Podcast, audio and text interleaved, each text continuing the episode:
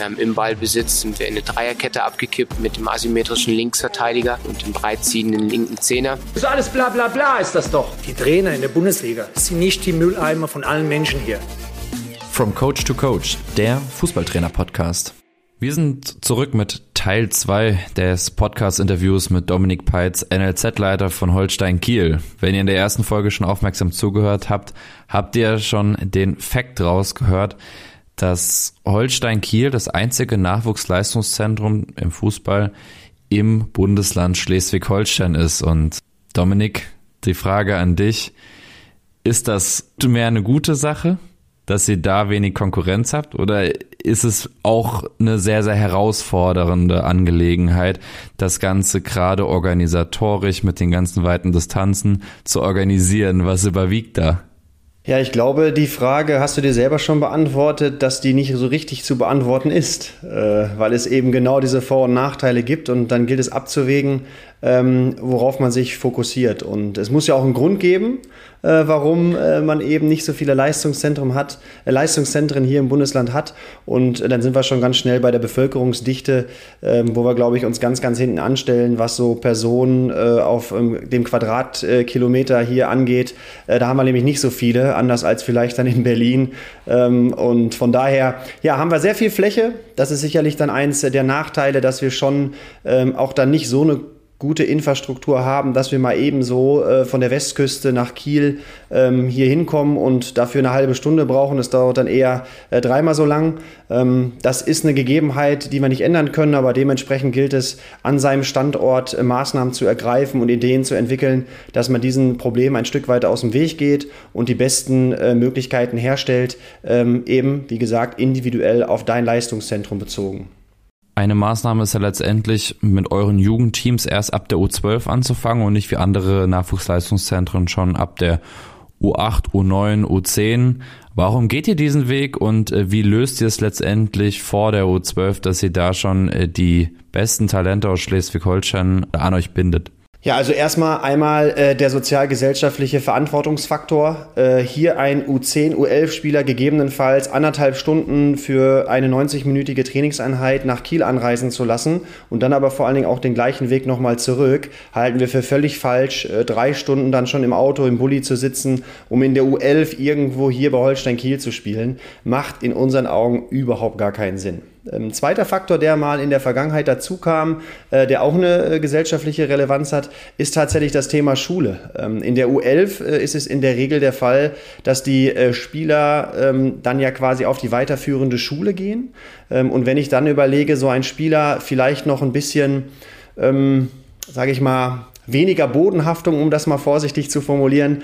Äh, der wechselt äh, erstens zur weiterführenden, äh, zur Schule, weiterführenden Schule, was schon extrem viele Einflüsse auf das äh, Kind hat. Und dann wechselt er noch zeitgleich im August neben der Schule ins Leistungszentrum äh, zu einem Bundesligisten. Dann weiß ich ja, was das mit dem einen oder anderen machen kann. Und ähm, dann weiß ich auch, was die ein oder anderen Eltern äh, für, für Sorgen und für Problemchen äh, auf sie warten. Also das ist dann auch nicht so einfach. Und dann war es tatsächlich auch, äh, losgelöst davon, ähm, dass äh, es dann einfach äh, auch andere Gründe hatte. Aber eins der wesentlichen Gründe, das aus diesen Gründen zu machen und die U11 abzuschaffen und eben keine U11 mehr hier bei Holstein Kiel zu haben. Und ähm, ja, wie, wir, wie, umgehen wir das Thema? Äh, Thema Perspektivteams. Wir haben im gesamten Bundesland Schleswig-Holstein äh, mittlerweile sechs Standorte, äh, wo wir ähm, Kinder im Alter zwischen U9 und U11, also U9 und U10 trainiert zusammen und einmal die U11 alleine, ähm, quasi in Trainingsgruppen unterwegs sind. Äh, einmal wöchentlich zusätzlich zu ihrem ähm, ähm, Training in, ihrer, äh, in ihrem Heimatverein und dort versuchen wir, äh, die besten Talente einfach nochmal äh, zu schulen. Und das gar nicht im Sinne von Holstein Kiel, Holstein Kiel, Holstein Kiel, sondern hier geht's, und äh, das ist dann sicherlich auch eines der großen Credos, die wir haben, um eine, ähm, ja, ein Talent, ein fußballerisches Talent zu fördern. Und wir, diejenigen, die vielleicht die höchste fußballerische Ausbildung anbieten können in diesem, Leist, in diesem Bundesland, dort halt einfach seinen Anteil zu haben und auch seine Verantwortung, das zu tun Und ähm, na klar, dann sicherlich auch eine gewisse Identifikation mit dem Verein aufzubauen, um hierher zu kommen. Aber alles nicht unter dieser Prämisse, Holstein-Kiel ist der Krösus des Bundeslandes und äh, alles andere ist schlecht, sondern hier geht es wirklich darum, ja, ich habe es jetzt jüngst auch mal so formuliert, als Art Universität aufzutreten. Also wenn du die höchste fußballerische Ausbildung genießen möchtest, dann geht irgendwann kein Weg an Holstein Kiel vorbei oder an dem Standort Kiel.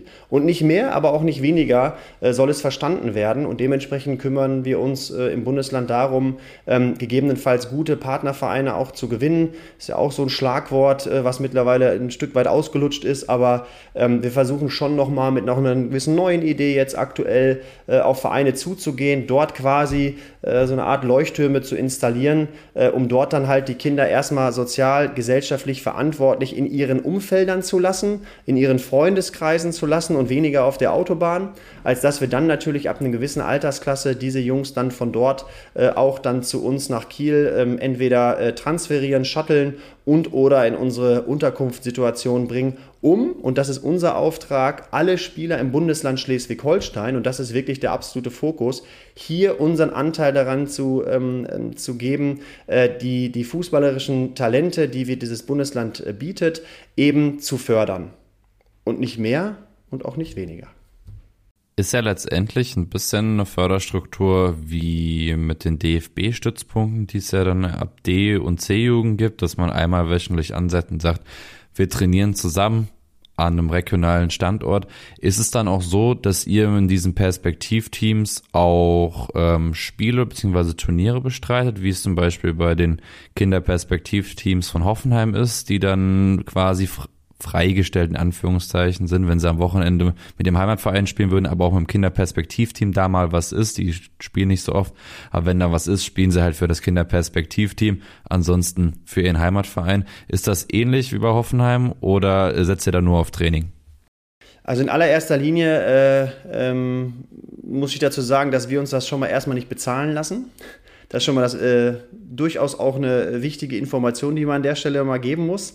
Äh, und zwar, es ist alles freiwillig und wenn der Kumpel äh, eben neun oder zehn wird und Kindergeburtstag feiert an dem Tag, äh, dann ist das kein Drama, ähm, wenn du dann auch mal den besuchst, weil es dann doch auch wichtig ist. Und natürlich, irgendwann kommen auch so kleine Spielchen dazu zustande und wie du schon sagst, ist DFB-Stützpunkte nächstes großes Thema. Kommunikation und Zusammenarbeit ist, sind wichtige Themen, sind furchtbar anstrengend, aber total wichtig. Und deswegen sind wir auch hier in wirklich ganz, ganz tollem und guten Austausch mit dem Schleswig schleswig-holsteinischen Fußballverband in Person von äh, Björn Redl und äh, Michael Hopp, äh, die dann ihren Anteil äh, in, der, in, der, in der Förderung haben und mit denen wir zusammen auch über die Dinge nachdenken, wie wir es für unser Bundesland bestmöglich auf die Beine stellen, um auch da nicht uns gegenseitig äh, zu konkurrieren und die Ellbogen auszufahren, sondern da auch Maßnahmen und äh, Ideen zu entwickeln, dass das eben wunderbar parallel läuft. Und das ist genauso wie du sagst, ein Beispiel, ähm, Kreisauswahlen etc. gibt es irgendwann Stützpunkte, äh, wenn du in die U12 nicht zu Holstein Kiel kommst, was natürlich logisch ist, dass wir gar keinen aus Flensburg in die U12 holen, wenn er auch noch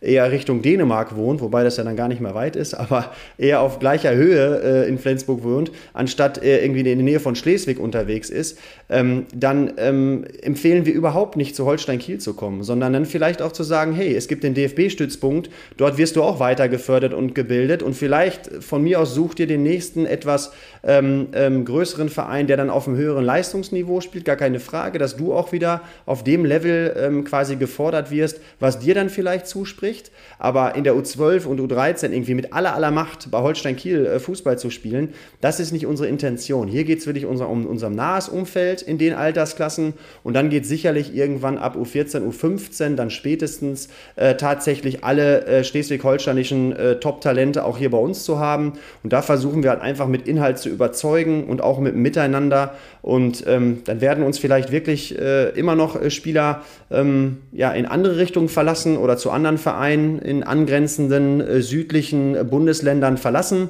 Aber das können wir nicht ändern. Wir können nur davon überzeugen oder damit überzeugen, was wir hier tun und äh, dann so eine hohe Identifikation aufzubauen, äh, dass es durchaus der richtige Weg ist, sich bei Holstein Kiel zu positionieren. Jetzt um nochmal so ein Bild von den Distanzen auch zu schaffen. Ich habe mir heute Morgen mal das äh, Beispiel von Jonas Sterner, der ja bei euch Zweitliga-Profi ist, angeguckt.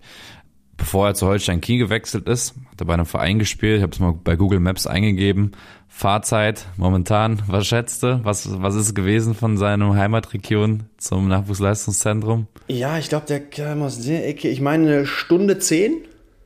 Ja, Stunde 20. Wahrscheinlich äh, war noch gut Verkehr heute Morgen und dann sonst wärst du auch bei einer Stunde 10 gewesen. Ist das eine normale Distanz? Ich meine, er kam ja auch, glaube ich, erst zur U17 oder U19, also recht spät, so aus der Region Husum kam, kam früher, okay. Ähm, aber sind das die normalen Distanzen tatsächlich für so Jungs? Ja, was haben wir denn? Ne? Wir haben Flensburg, Stunde, eher äh, 70 Minuten. Wir haben äh, Heide Husum, wie du sagst, genau 80 Minuten eher, weil da gibt es keine Autobahn. Ne? Flensburg verbindet äh, mit Kiel dann gewissermaßen eine Autobahn. Dann haben wir den Raum Lübeck, äh, da gibt es, sage ich mal, halbe halbe, Bundesstraße, Autobahn. Und dann gibt es sicherlich noch den Bereich Hamburg. Äh, das sind ja unsere vier Himmelsrichtungen, wo wir letztendlich auch Spieler beziehen. Und ähm, da ist, wie gesagt, nicht immer eine Autobahn, aber es sind tatsächlich die normalen Distanzen. Und bei Jonas äh, muss man an der Stelle vielleicht auch erwähnen, das ist äh, sicherlich ein Top-Junge gewesen in unserem Bundesland. Und das ist zum Beispiel auch auf so einem Level gewesen, äh, dass wir ihn in eine Unterkunftssituation gebracht haben. Er ist bei uns äh, Gastfamilienkind gewesen. Natürlich auch eine wunderbare Geschichte dazu, dass das Thema ähm, funktionieren kann. Und da haben wir ganz tolle, tolle Gastfamilien äh, bei uns im Umfeld, die es auch schon lange Jahre machen. Und an der Stelle die Werbungsmöglichkeit nutzen möchte, wer hier aus Schleswig-Holstein zuhört, gerne, gerne melden. wer im Umkreis hier in Kiel vor allen Dingen dann auch unterwegs ist, ähm, ist das sicherlich immer eine auszu- ähm, oder zu entwickelnde äh, Bereich. Äh, verzeih mir das an der Stelle.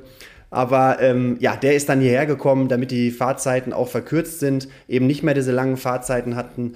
Und äh, seitdem wir ja dann auch äh, spätestens im letzten Jahr auch eine zertifizierte Eliteschule des Fußballs haben, haben wir auch ein System geschaffen, wo die Jungs im ganz normalen Alltag unterwegs sind. Das ist nicht für jedermann äh, was, äh, so eine Unterkunftssituation, aber es kann natürlich einige äh, Probleme beiseite äh, schieben, was dann gerade diese Fahrzeiten angeht.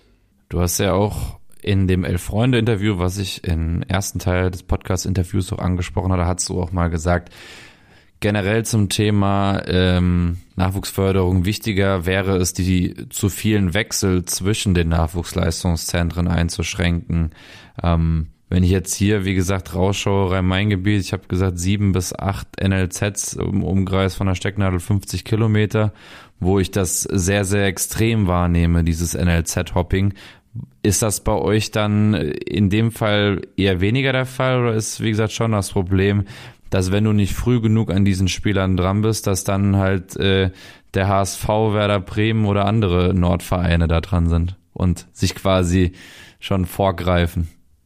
Machen wir uns nichts vor in den Zeiten, wo es hier um den Klassenerhalt in der U17 und U19 ging und wir halt eben nicht diese Quantität, wie ich schon erwähnt hatte, an Qualität im Bundesland haben, sind wir natürlich auch diejenigen gewesen, die irgendwann das, was in Hamburg vielleicht nicht in den beiden Vereinen unterwegs ist, äh, mehr oder minder eingesammelt haben, damit wir hier ein gewisses Leistungsniveau äh, halten konnten. Äh, und äh, dann natürlich auch viele Shuttles aus dem Raum Hamburg äh, dann nach Kiel fahren. Aber eigentlich ist es doch aberwitzig, dass wir im jüngeren Bereich die Vereine, die Jungs bei uns schon wegholen, weil sie vielleicht ein scheinbares Talent haben oder ein größeres Talent haben. Und dann gehen sie in Uhr 15, Uhr 16, fahren sie von Kiel nach Hamburg. Und wir sammeln dann in der 17, 19 die Jungs aus Hamburg ein und fahren damit nach Kiel. Also das hat ja überhaupt nichts mit, mit Förderung zu tun. Und ich weiß ja auch, es, ich will ja auch nicht naiv sein und bin ja auch nicht doof, als dass es dann um gewisse äh, Talentprognosen und Perspektiven geht, die dann auch äh, sicherlich äh, monetär da besser vergütet werden können als bei uns. Aber ähm, ich, wir sind absolut überzeugt davon, dass das nicht im Mittelpunkt stehen darf und dass wirklich die Ausbildung gut sein muss. Und das kann ich auch in den, äh, in den Umfeldern, wo die Jungs groß werden, äh, wo sie leben, äh, wo sie mit ihren Eltern groß geworden sind, im besten Fall und ihrem Freundeskreis. Und dann sind das tolle Nebeneffekte, wo sie auch ihrer, ihrer Leidenschaft nachgehen sollen und dürfen, ähm, im Fußball etwas zu erreichen, ihre Träume leben können. Und ähm, von daher ähm, ja, sind das sicherlich so Themen, äh, die da eine große Rolle spielen und ähm, ja, denen wir uns auch irgendwo stellen müssen. So, wenn ich jetzt an meine Kindheit zurückdenke, äh, ich komme aus Saulheim, 7000, 8000 Einwohnerdorf in Rheinhessen, südlich von Mainz.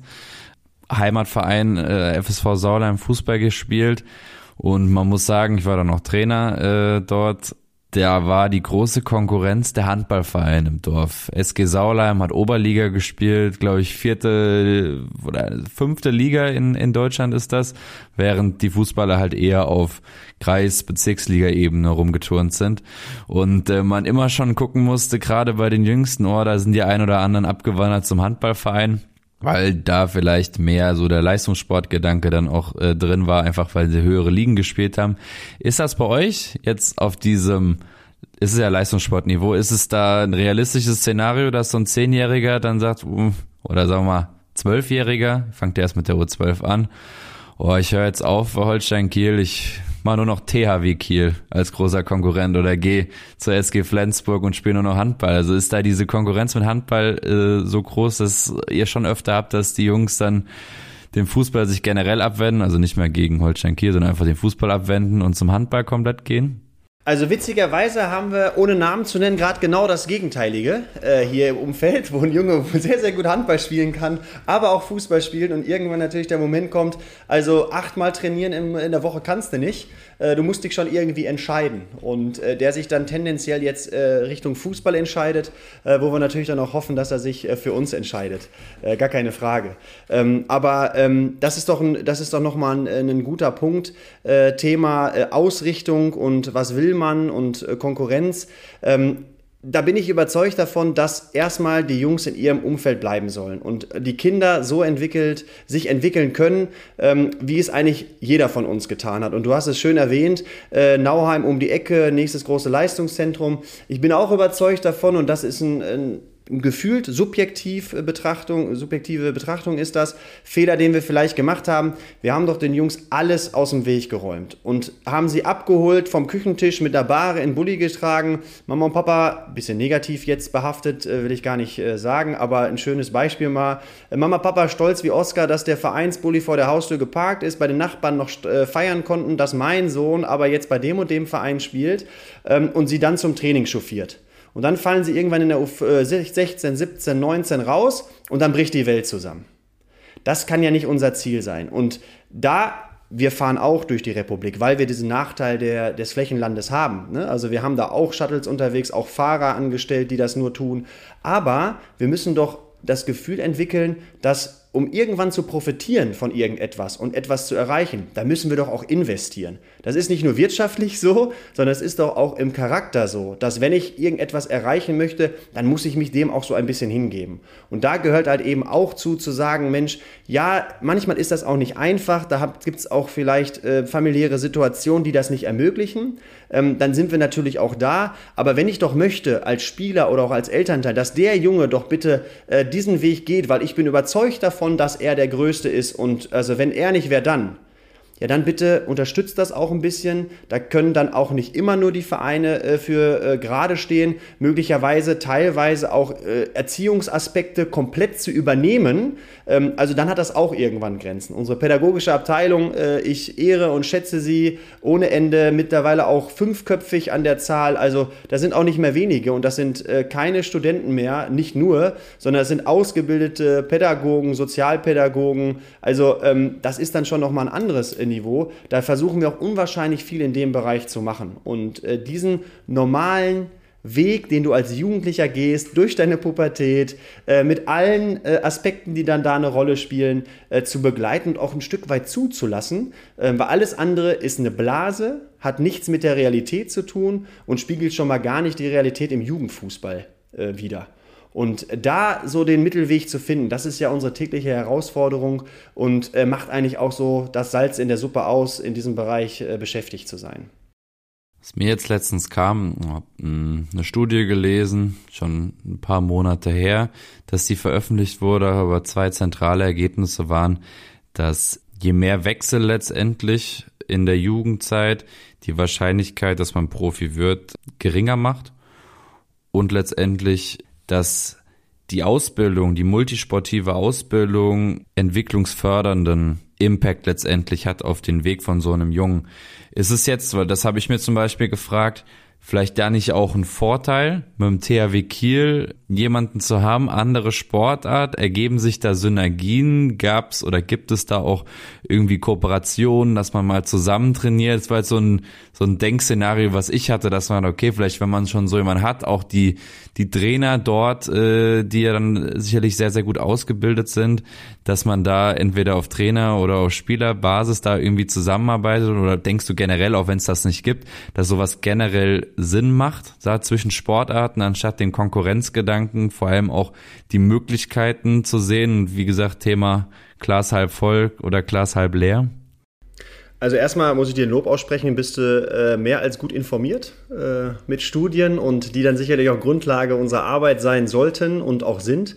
Äh, also Hut ab davor und ergänzend dazu ja auch nochmal die jüngste Studie der EFC, wo es ja auch darum ging, welche ähm, Charaktereigenschaften weisen denn die Topspieler in Europa auf, in dem großen Vergleich der Spanier, Engländer, Franzosen, Deutschen und dort auch äh, fußballspezifisch so ist, dass äh, in aller, aller vorderster Front wenig Vereinswechsel zu äh, sehen sind bei den Topspielern in Spanien, England und Frankreich im Gegensatz zu uns. Also auch wirklich äh, unverhältnismäßig weniger, als wir äh, es machen und das Hopping betreiben, äh, dass man frühzeitig zu Debüts kommt in, in den höchsten oder in Senioren-Spielklassen, genauso wie im Anschluss die regelmäßige Spielpraxis, die im, ne, Regelfall in diesen Top-Ligen oder europäischen Ländern ein Jahr später erfolgt.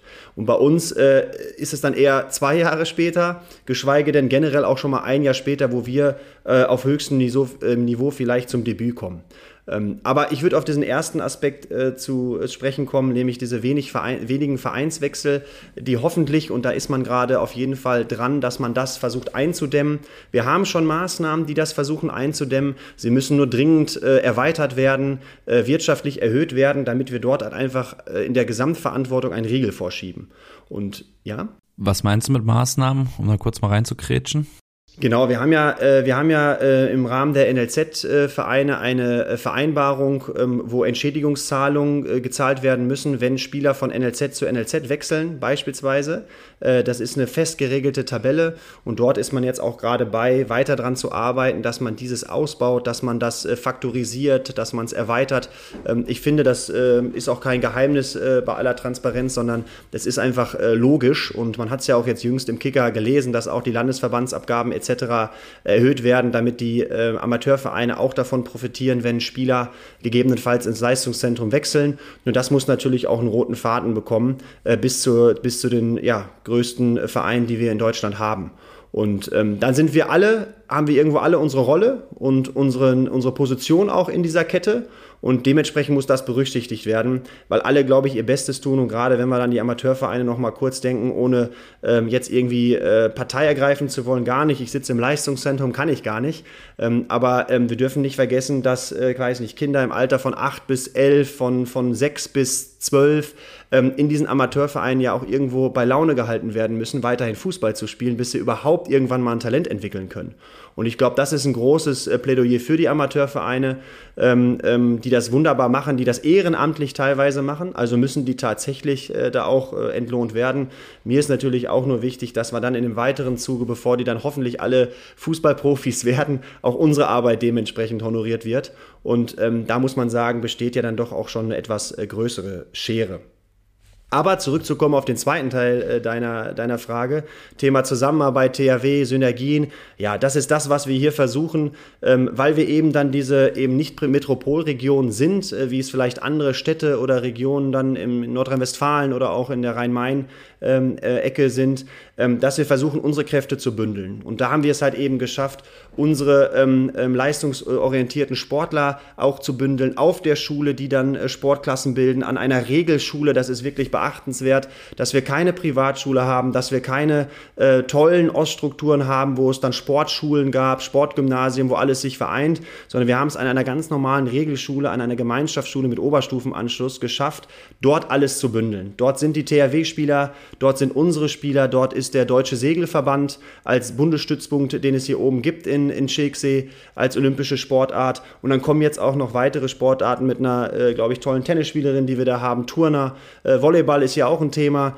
äh, die wir weiterhin versuchen wollen, alle dort zu bündeln. Und dann haben wir schon auch, und da hat auch unser Bundesland sich zu ausgerufen, ein Sportland Schleswig-Holstein zu sein, äh, auch schon wirklich tolle Unterstützung erfahren haben und auch weiterhin jetzt äh, brauchen, um diese Strukturen weiterhin zu verbessern. Und das ist dann einmalig. Und im Jugendbereich arbeiten wir tatsächlich mit dem THW zusammen. Äh, wir haben kein Internat, wir haben eine Unterkunftssituation, die eher äh, einer betreuten, ähm, eines betreuten Wohnens äh, eher gleichkommt. Und ähm, auch da sind wir halt total überzeugt von diesen Dreiklang zu wählen, über eine Gastfamilie ab einer gewissen Altersstufe dann in diese Unterkunft in unseren alten Holzer Hafen zu kommen. Dort leben sie Tür an Tür mit den THW-Spielern tatsächlich. Das ist an der Trainingshalle des THWs.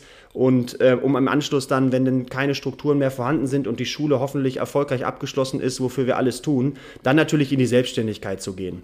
Und dann hast du auch einen mündigen, lebensfähig, nennen wir es immer, lebensfähigen Spieler entwickelt, dass selbst wenn er sportlich nicht schafft, hier tolle, tolle Dinge mitnimmt, Charaktereigenschaften hoffentlich mitnimmt, die ihn auch im normalen Leben sehr, sehr weit bringt, äh, was dann sicherlich dann äh, mit solchen Begrifflichkeiten wie ähm, ja, Gemeinschaftlichkeit, Respekt ähm, und, ähm, und Demut Stück, ein Stück weit auch ähm, sehr, sehr gut ähm, zu entwickeln sind, um im freien Berufsleben, auf der freien, im freien Markt dann auch einen tollen ähm, Arbeitsplatz ja, erreichen zu können. Ja, da muss ich auch gerade an die Lösung die Mainz 5 für die Nachwuchsspieler hat, denken, die jetzt hier in Mainz nicht in einem reinen Internat sind, nur unter Fußballern ähm, und auch nicht direkt am Stadion. Ich glaube, in Hoffenheim ist es so, dass es ja direkt am Trainingszentrum ist letztendlich, also Internatszimmer mit Blick direkt auch auf dieses Trainingszentrum, auf den Rasen.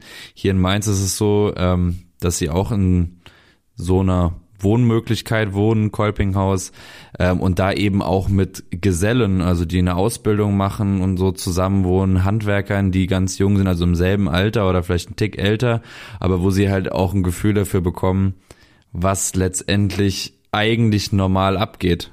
Ich meine, für sie ist ja auch meistens noch normal für die Nachwuchsspieler, weil sie in die Schule gehen. Ähm, für den einen oder anderen Profispieler, der vielleicht ja, ich glaube, die meisten machen Abi, vielleicht gibt es aber auch den einen oder anderen, der einen Realschulabschluss einfach macht, dann von der Schule geht und dann erstmal nichts macht, weil er schon irgendwie einen, einen Profivertrag oder einen, einen Vertrag mit ähm, Anschlussbindung schon inne hat, aber da halt einfach sieht, okay, das normal Leben und vor allem auch in Gesprächen einfach ähm, da wahrscheinlich für die eigenen Werte vielleicht auch nochmal anders sozialisiert ist. Aber um den Switch wieder hinzubekommen, zum Sportlichen würde ich gerne auch noch mal eine Frage, die über Instagram reingekommen ist, an dich weiterleiten. Und zwar hat ähm, Malte Achtenhagen 94 gefragt, sind Kiels U-Trainer hauptamtlich angestellt alle?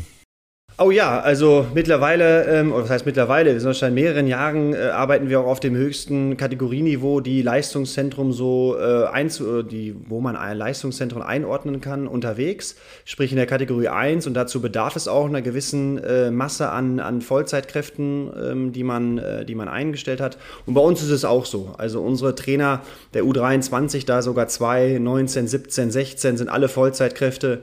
Äh, und ähm, von daher ähm, haben wir da, sage ich mal, in den etwas höheren Bereichen dann auch schon die äh, wirtschaftliche Kraft gewonnen und auch Unterstützung des Clubs, dass wir solche Maßnahmen ergreifen können und dementsprechend auch eine gewisse Qualität äh, dann auch nachweisen können, auch natürlich durch gewisse Lizenzen, die diese Trainer ja auch nachweisen müssen. Ähm, aber von daher haben wir da gute Ausbilder. Ähm, aber noch viel wichtiger, klar, sind ja auch die Spieler, die dann eben im Einzusammeln gilt in unserem Bundesland. Und da möchte ich aber trotzdem nochmal verweisen, ich kann nicht total nachvollziehen, den Switch dazu zum Fußball zu bekommen.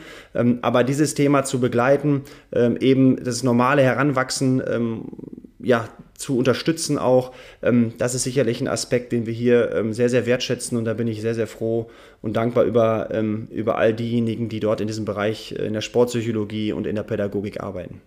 Weil sie einfach auch einen anderen Blick nochmal drauf haben, wisst ihr? Wir sind ja alle so ein bisschen fußballorientiert, wir sind ja alle so ein bisschen scheuklappenmäßig äh, leistungsorientiert und äh, der Weg äh, soll sportlich ausgebildet super klappen und äh, der muss die Technik funktionieren und äh, die Taktik äh, verstanden wissen, verstanden haben und das ist das eine. Ich glaube aber, dieser gewisser Wohlfühleffekt, hierher zu kommen, im besten Fall zum Leistungszentrum und nicht schon mit so einem Damoklesschwert äh, hier anzukommen und zu sagen, boah, wenn ich heute Fehler mache, äh, dann, äh, dann wird's eng äh, und dann spiele ich vielleicht am Wochenende nicht. Das macht einfach keinen Sinn. Und da ein Gefühl von, von wirklich Familie aufzubauen, ähm, so, so, so abgedroschen sich das manchmal anhört, ähm, ist aber dann doch die Wahrheit, hier ein Gefühl zu entwickeln, auch mit den Eltern zusammen, dass man, äh, dass wir hier nur in Anführungsstrichen äh, eine hohe fußballerische Ausbildung ähm, bieten wollen mit den ganzen Aspekten, die dazugehören. Äh, das ist dann schon ein Ziel, wie man Gefühl entstehen lassen möchte, ähm, was man braucht, um letztendlich äh, auch einer Leidenschaft nachgehen zu können und etwas erreichen zu können. Dieses sogenannte Nestgefühl, wie ich es jetzt einfach mal nenne, ist ja auch das, was man ehrlicherweise öfter auch hört über bei den Profis von Holstein Kiel einfach, beziehungsweise, dass man in Ruhe arbeiten kann. Dass man jetzt nicht so ein Medienumfeld hat wie bei Schalke 04 oder um gar nicht so weit weg von Kiel zu, zu gehen beim Hamburger SV, ähm, wo letztendlich auch eine Niederlagenserie von zwei Niederlagen schon dazu führt, dass gefühlt alles in Frage gestellt wird. Ähm, ist das bei euch schon generell so ein Faktor im Gesamtverein, dass es eher ruhiger ist rund um den Verein und nicht so extrem emotional aufgeladen? Ja, prinzipiell hätte man ja die Chance zu kommen. Vielleicht sind die Wege für den einen oder anderen dann zu weit, als dass man hier äh, das begleiten möchte. das weiß ich nicht.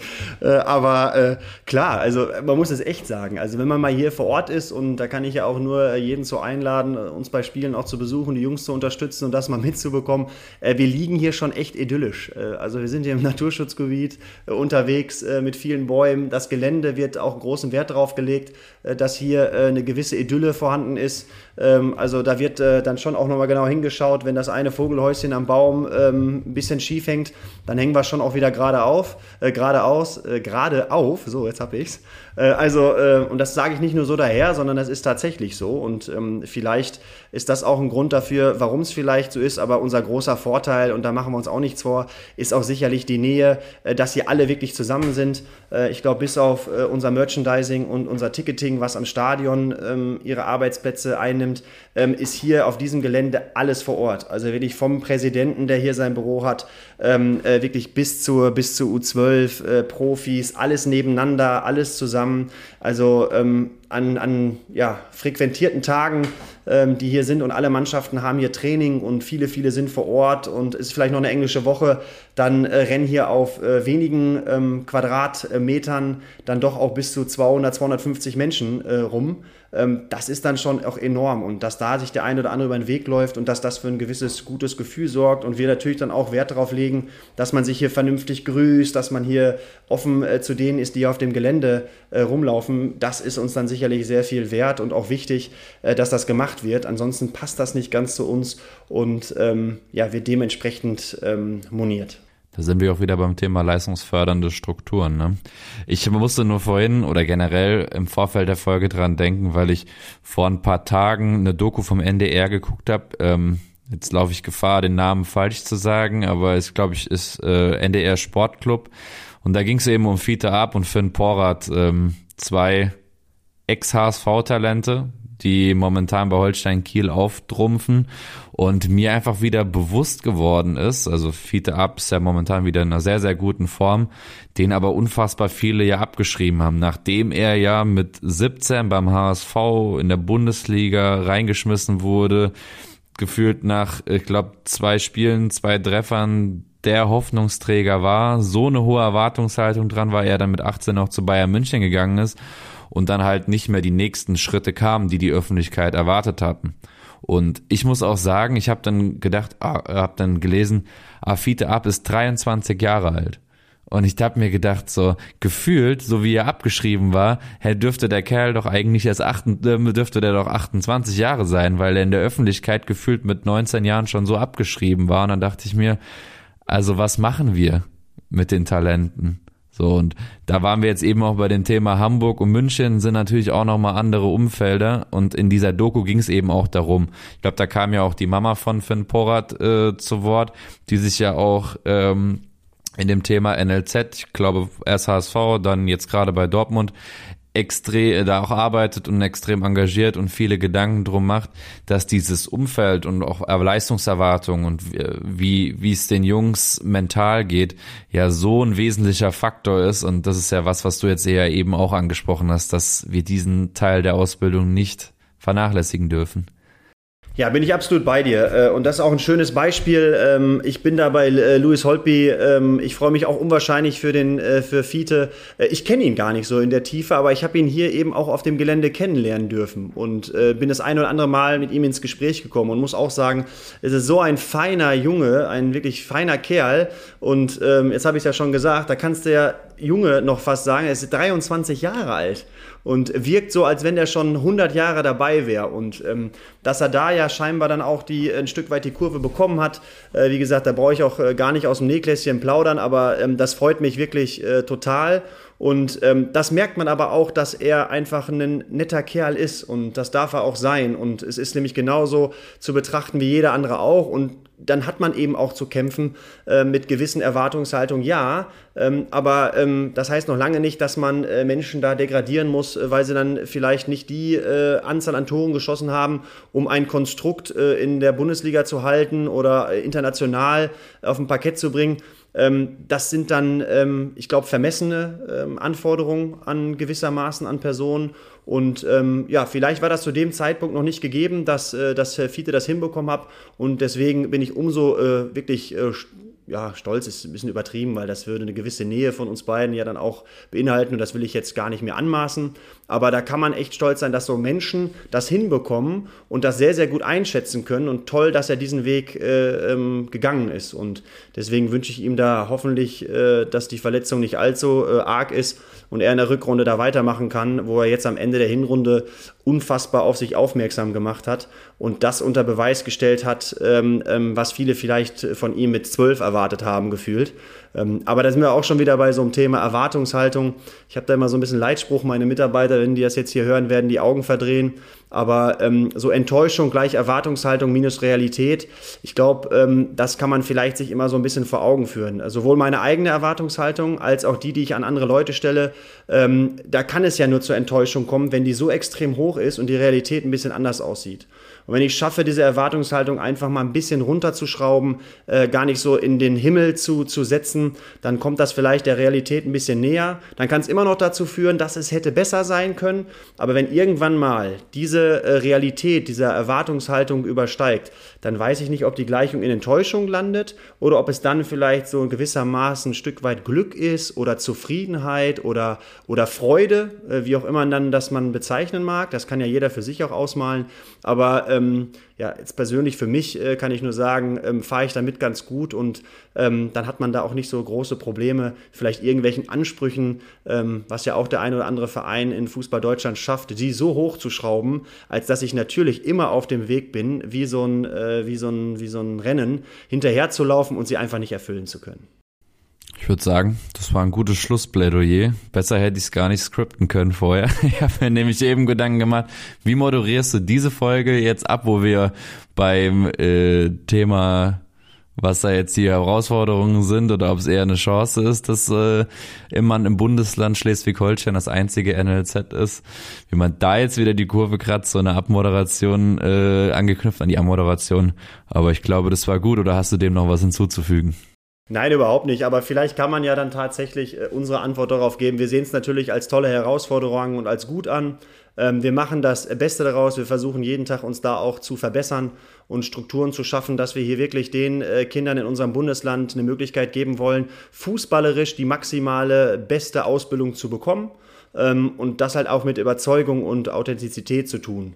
Und dann hoffe ich einfach auch, äh, dass wir da überzeugen können äh, auch da wieder Erwartungshaltung nicht zu hoch legen, äh, weil es immer dann auch noch mal andere Aspekte gibt, wie man sich anders entscheiden kann. Aber ähm, wir versuchen unser Bestes, hoffen das auch nach außen ähm, darzustellen. Das gelingt uns aktuell ganz ordentlich. Aber ähm, wir möchten wir weitermachen, möchten uns auch weiterhin verbessern und haben den Anspruch an uns, äh, immer ähm, ja, nahezu perfekte Grundlage zu bieten, dass du diesen Weg gehen kannst. Alright, dann danke ich dir, Dominik, an dieser Stelle, dass du uns so ein bisschen oder was heißt ein bisschen, dass du uns äh, jetzt in über einer Stunde Podcast-Zeit letztendlich mit zwei Folgen mal so einen Eindruck gegeben hast, was euer täglicher Alltag ist, was, was eure Herausforderungen, Chancen sind und was vielleicht auch für den einen oder anderen, egal ob es die Denkmodelle mit äh, U23 oder Leihmodellen sind oder eben auch ja, was eure Möglichkeiten sind, was ihr aus dem macht, was, was eure Voraussetzungen auch sind. Und fand ich ganz spannend, weil ich ähm, vor zwei Jahren mal in Hamburg war, einen Freund besucht hat, der der Co-Trainer von St. Pauli, der U19 war. Und erstmals so ein bisschen mit den Voraussetzungen, äh, gerade was so Spielermaterial, Potenzial angeht ähm, und die Distanzen im Norden zum ersten Mal mir das Ganze bewusst geworden ist, weil es halt komplett anders ist als hier im Rhein-Main-Gebiet. Und wie gesagt, ich glaube, da kann auch der ein oder andere Verein oder Landesverband hier viel mit anfangen.